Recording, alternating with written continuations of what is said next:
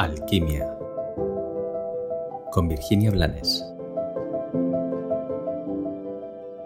Hola, hoy, hoy elijo eh, compartir contigo algo que me parece bastante, bastante trascendental si queremos realmente dar un pasito o un gran paso en el camino de la conciencia.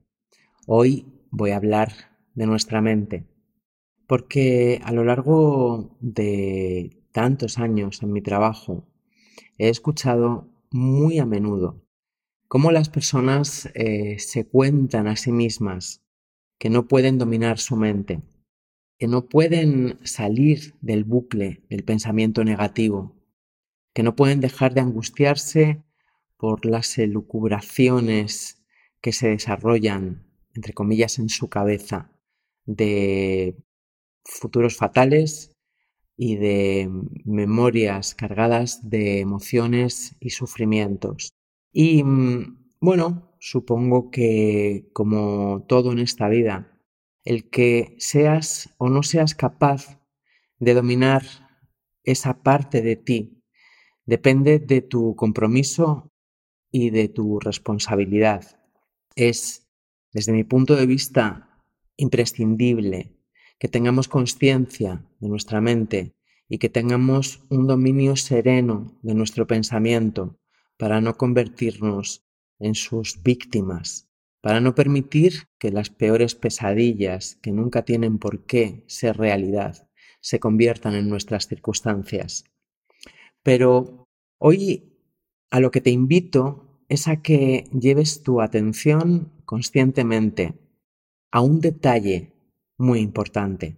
Tu mente no son tus pensamientos.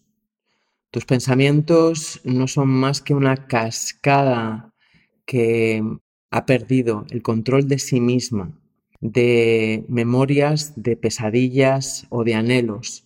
Pero sean lo que sean tus pensamientos, son temporales pueden estar muy cargados de drama o de euforia o de anhelos o de miles de cosas, pero no son tu mente y desde luego no son tú.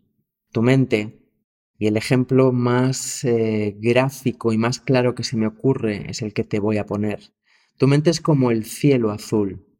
Tu mente es ese cielo absolutamente limpio y neutro, claro y sereno que a veces está empañado por nubes. Esas nubes son tus pensamientos. A veces las nubes no permiten que se perciba nada, ni un poquito del azul del cielo, pero eso en ningún caso impide que el cielo se mantenga sobre esas nubes. Incluso si has volado en avión, lo habrás experimentado, como eh, vemos ese cielo y ascendemos y ascendemos y atravesamos una capa de nubes, a veces blancas y esponjosas y hermosas, y emergemos a otro cielo aún más azul, aún más neutro, aún más limpio y brillante.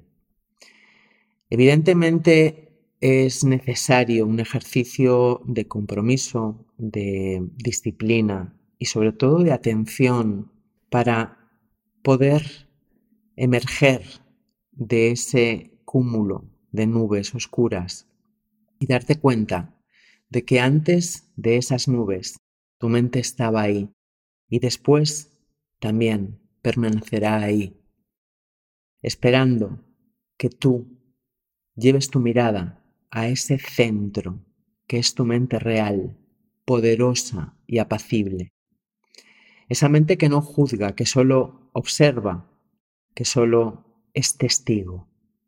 Como digo, eh, depende únicamente de ti.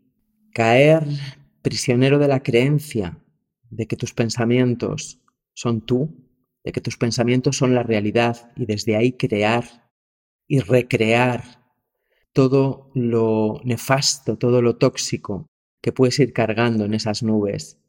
O entrar en el juego de descubrirte y alinearte con esa parte tan hermosa que sí mantiene viva tu esencia y sí puede derramar de forma impecable tu poder esencial.